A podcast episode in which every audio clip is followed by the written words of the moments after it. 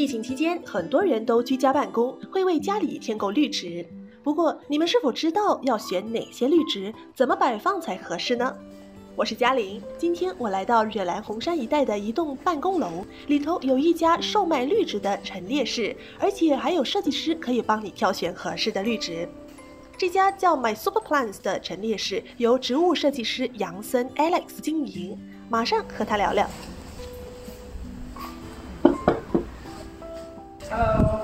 你好，你好，你好。哇，Alex，你果然是植物设计师。这个陈列室的绿植都是经过精心摆设的，很有格调。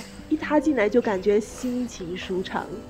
Alex，这个职业其实在本地算是蛮新奇的。当初为什么想要从事这个行业呢？这个要追溯到两年以前，嗯，那个 COVID 到来的时候，那每个人都在。呃，有点不知所措。然后我就觉得，在这个时期呢，是不是应该做一份自己真正喜欢的？有兴趣的东西，同时也让自己放慢脚步，去欣赏一下我我想要的生活。因为以前忙于打工，忘记了怎么样去放慢脚步。以前从事的是什么行业啊？以前呢，我是做一个酒店经理的管理人。从事了多少年？嗯，大概在酒店行业有十七年这么久了。十七年的时间。是十七年的时间。哇，那你是在疫情期间，应该算是中途转业吧？是，是在中途转业的。生命这么短暂，不可以。预知明天，那为什么我不要趁现在鼓起勇气做一些自己比较喜欢的东西？您说想要放慢脚步，其实放慢脚步有很多职业都可以做，为什么选择植物设计师？那我觉得植物本来就是一个可以让人赏心悦目的工作。我觉得跟植物打交道就是一种，你可以根据自己的脚步、自己的审美观来做一些你想要的设计。日常工作都有哪些？哇，呃，日常工作，比如说你要选盆啊，你要选植物啊。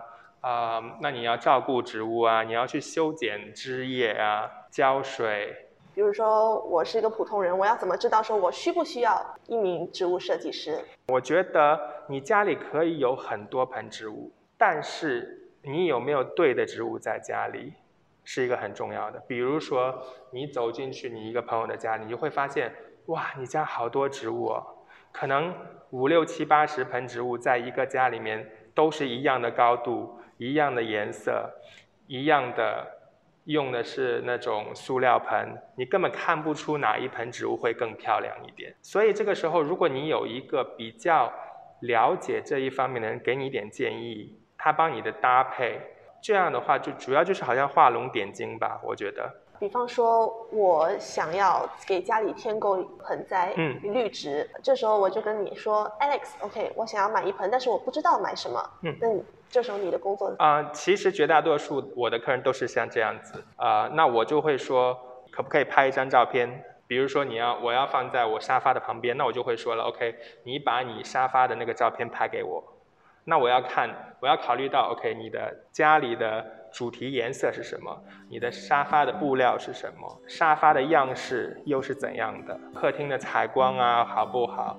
那早上的时候，如果你不开灯的话，会不会很暗？还是觉得你的客厅很亮？这种东西我都会问。问了以后，那我就会呃在搭配这个植物的时候选，第一就是选一盆适合它的植物，第二就是选一个色泽可以匹配他家里室内装潢的。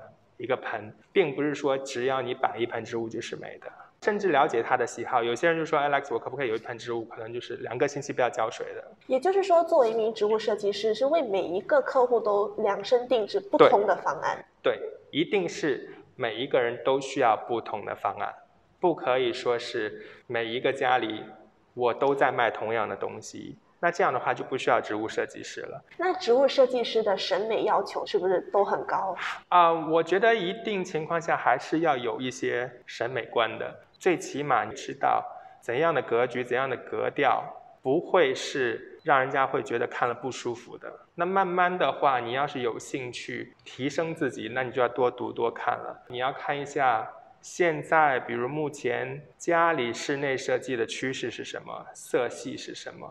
你可能不需要的去专业的去学习，但是最起码色泽搭配、材质搭配上，你一定要有了解。也就是说，植物设计师这个职业啊，不仅仅是停留在每天浇水啊、修修剪剪，不是一个长期要不断去学习、去钻研园艺。你你一定要有一个，第一你要有审美观，第二你要知道现在大家都在往哪一个方向发展，现在的年轻人喜欢什么，愿意去接受新鲜的事物。很多人说，我们把兴趣爱好当职业之后，就会失去乐趣。有这样的情况吗？这也就是说，为什么我在过去两年没有去主动的扩张我生意的一个一个点，是一个生意，但是我没有把它做成一个完全就是赚钱的一个工具。我我都 OK，如果我一个星期没有卖卖卖到东西，刚刚你讲的那个是有道理。有些人在开始是兴趣，慢慢就兴趣就被磨灭了。因为他们可能在你赚了够多的情况下，太多的情况下，你可能把你的那个初衷忘掉了。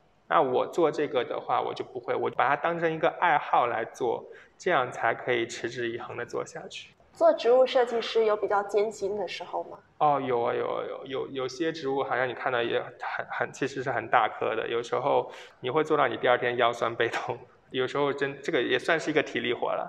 体力活，那这也是为什么你这么健壮吗？呃，是是啦，我觉得会是是是，就是 这样很很好啊啊，劳逸搭配，对。对这个职业未来有什么规划吗？